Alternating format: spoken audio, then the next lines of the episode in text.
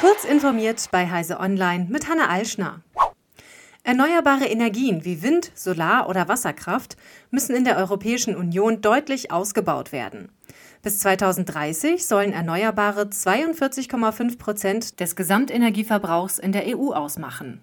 Das geht aus einer Richtlinie hervor, die die EU-Mitgliedstaaten nun gebilligt haben.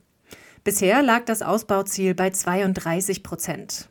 In Deutschland betrug der Anteil der erneuerbaren Energien im vergangenen Jahr nach Angaben des Umweltbundesamtes 20,4 Prozent. Als freiwilliges Ziel werde angestrebt, 45 Prozent zu erreichen. Alle Länder werden dazu beitragen, Ziele in den Bereichen Verkehr, Industrie, Gebäude sowie Fernwärme und Kälte zu erreichen, wie es in einer Mitteilung der EU-Staaten heißt. Ex-CEO Linda Yaccarino soll bei einem Treffen mit Investoren gesagt haben, man arbeite daran, verschiedene Abo-Modelle einzuführen.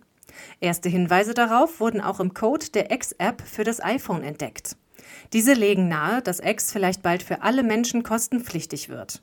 Demnach sind drei verschiedene Abo-Versionen in Arbeit: Basic, Standard und Plus. Ein Unterscheidungsmerkmal ist die Anzeige von Werbung. Beim Basic-Tarif soll diese in dem Ausmaß angezeigt werden, wie aktuell bei Menschen ohne Abo. Der Standardtarif halbiert das Aufkommen an Werbung. Plus-Abonnenten sollen X ganz ohne Werbeanzeigen nutzen können. Davon erhofft man sich, mehr Menschen zum Zahlen zu bewegen, wie es Jaccarino angekündigt haben soll, schreibt Bloomberg.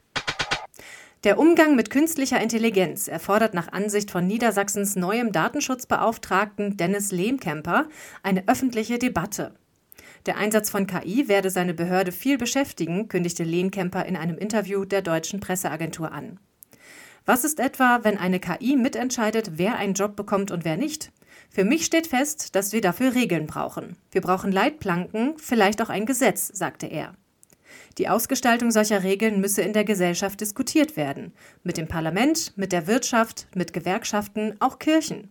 Wir brauchen ein hohes Schutzniveau und sollten trotzdem die technische Entwicklung nicht ausbremsen, sagte der Behördenchef.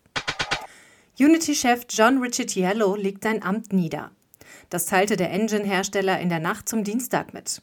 Der frühere Red Hat und IBM-Manager Jim Whitehurst soll seine Position auf Interimsbasis übernehmen, während Unity einen langfristigen Ersatz für Riccitiello sucht.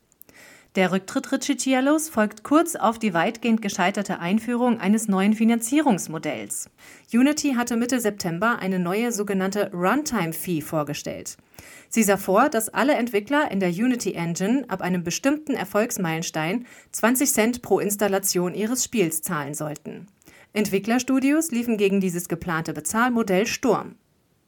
Diese und weitere aktuelle Nachrichten finden Sie ausführlich auf heise.de.